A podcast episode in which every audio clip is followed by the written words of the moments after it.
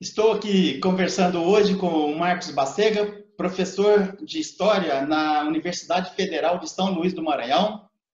O canal Linha de Divisa está aterrizando em São Luís do Maranhão pelo Zoom, evidentemente, para conversar, bater um papo com esse pesquisador em história medieval.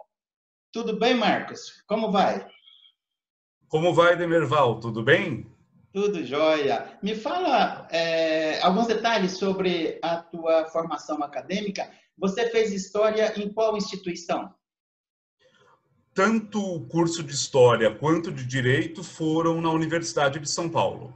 Ok. E o mestrado e o doutorado, eu fiquei sabendo, você me falou em off, quando a gente estava batendo papo, que você foi direto para o doutorado. Foi também Sim. na USP, né?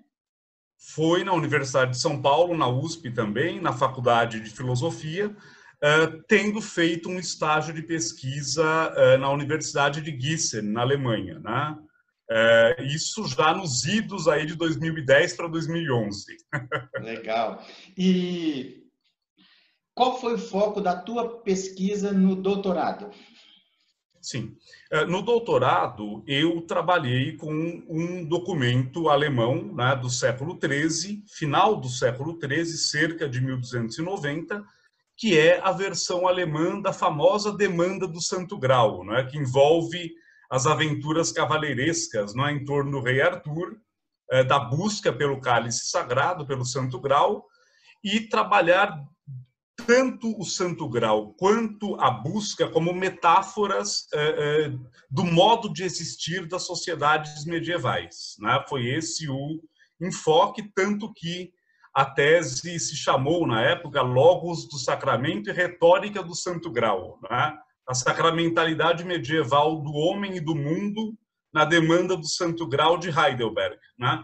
que é onde o manuscrito está hoje hospedado junto à universidade, a Biblioteca Palatina, uh, aos cuidados dos historiadores de lá. Né? Mas eu tive o privilégio de ver o manuscrito presencialmente, uh, com redomas, claro, mas tive uma, esse privilégio uh, estando lá em 2010.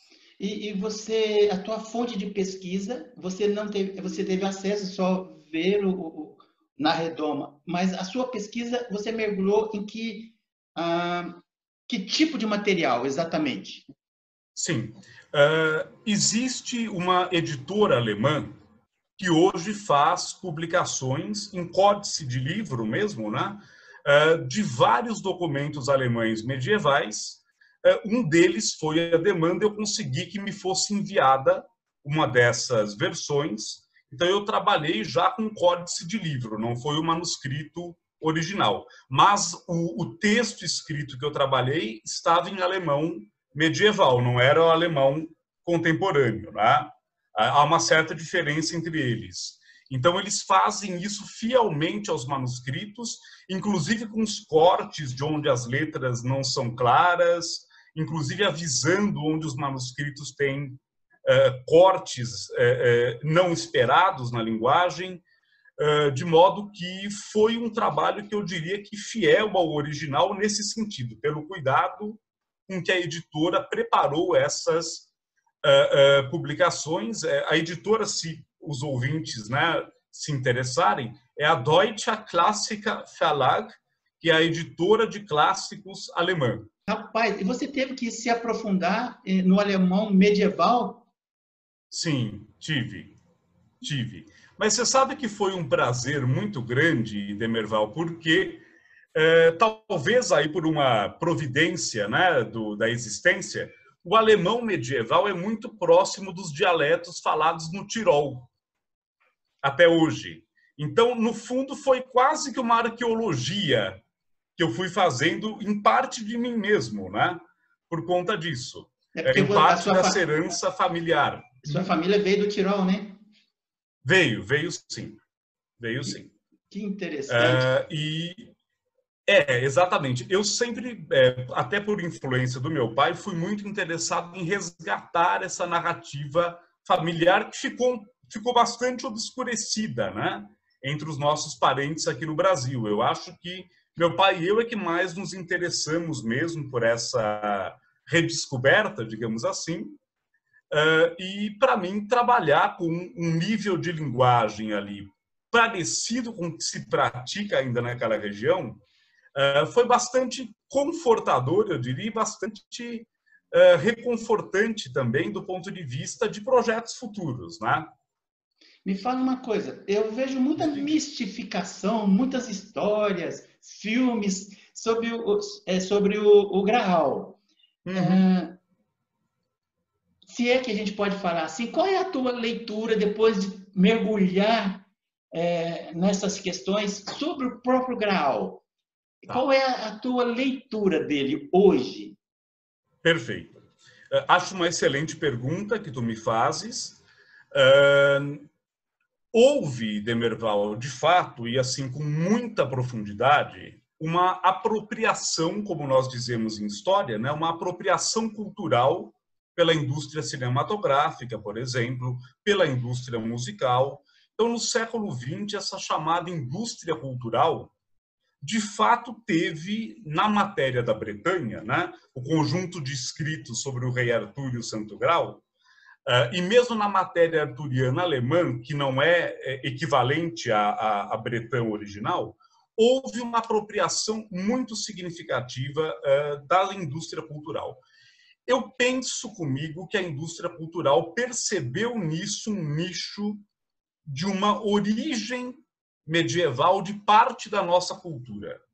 Né? Eu costumo sempre dizer que o Santo Grau é uma espécie de metáfora da totalidade histórica medieval e costumo dizer também, Demerval, que aquilo que nós temos no Brasil de dimensão europeia na nossa cultura é muito tributário da herança medieval.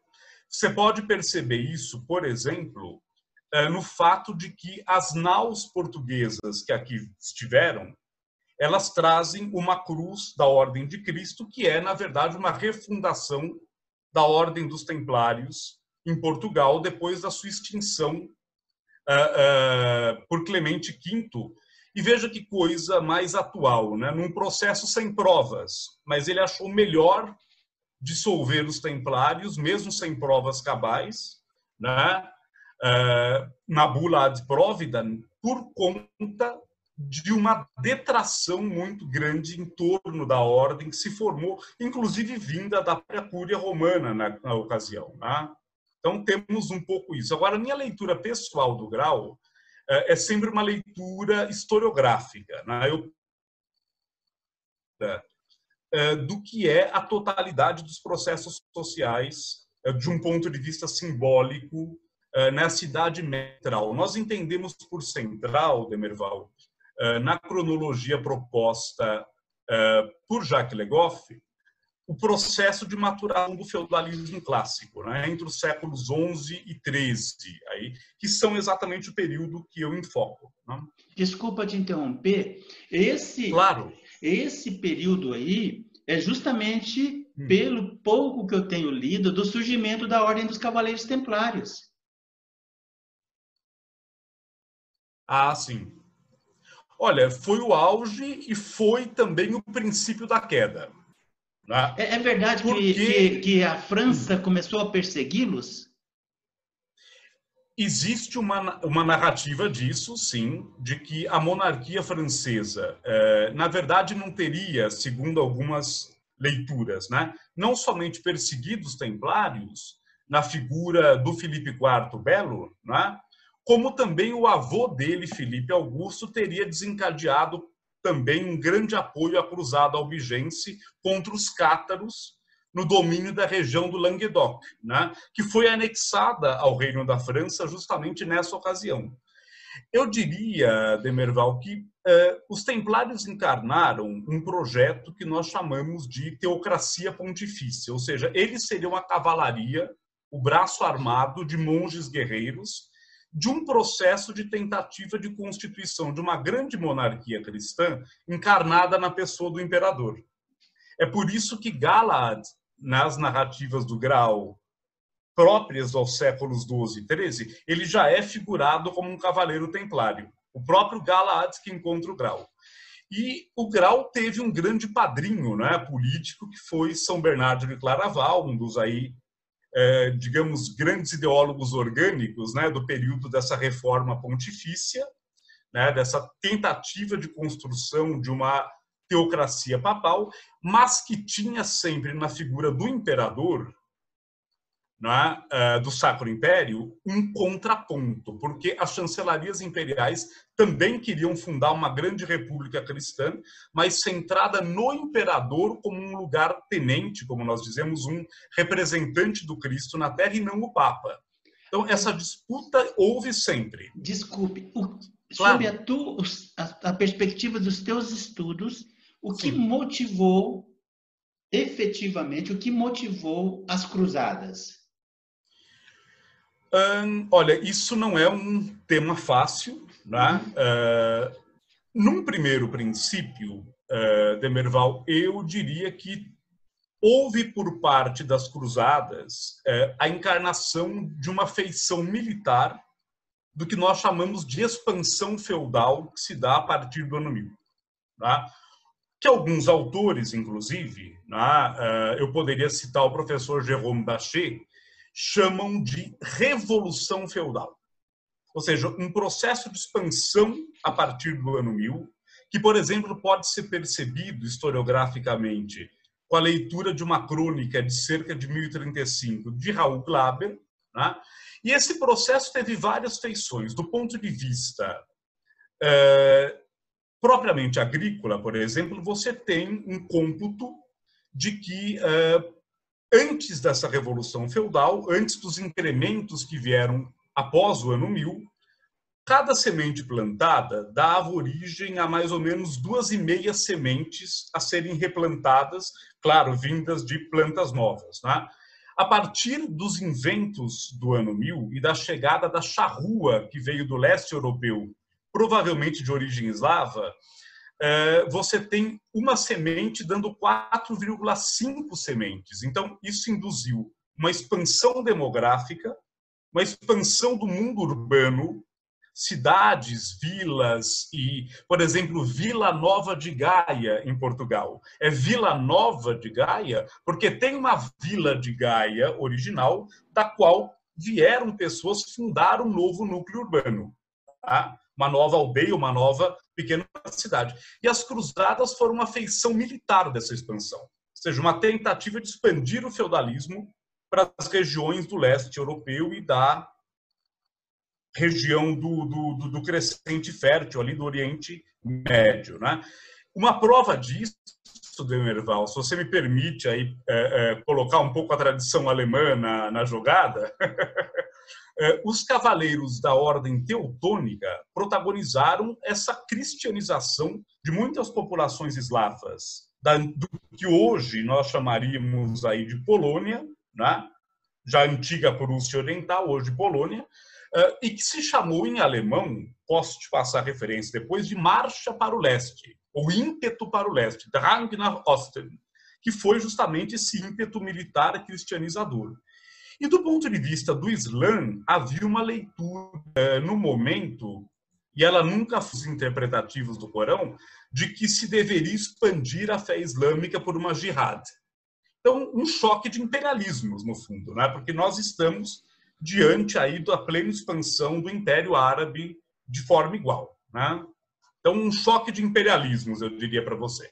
Muito interessante. Me fala uma coisa. Ah, você promete não rir da minha pergunta? De forma alguma. O, o grau existiu, foi é, um mito. O que é o grau? Pra, assim, fala para o grande público. Tá.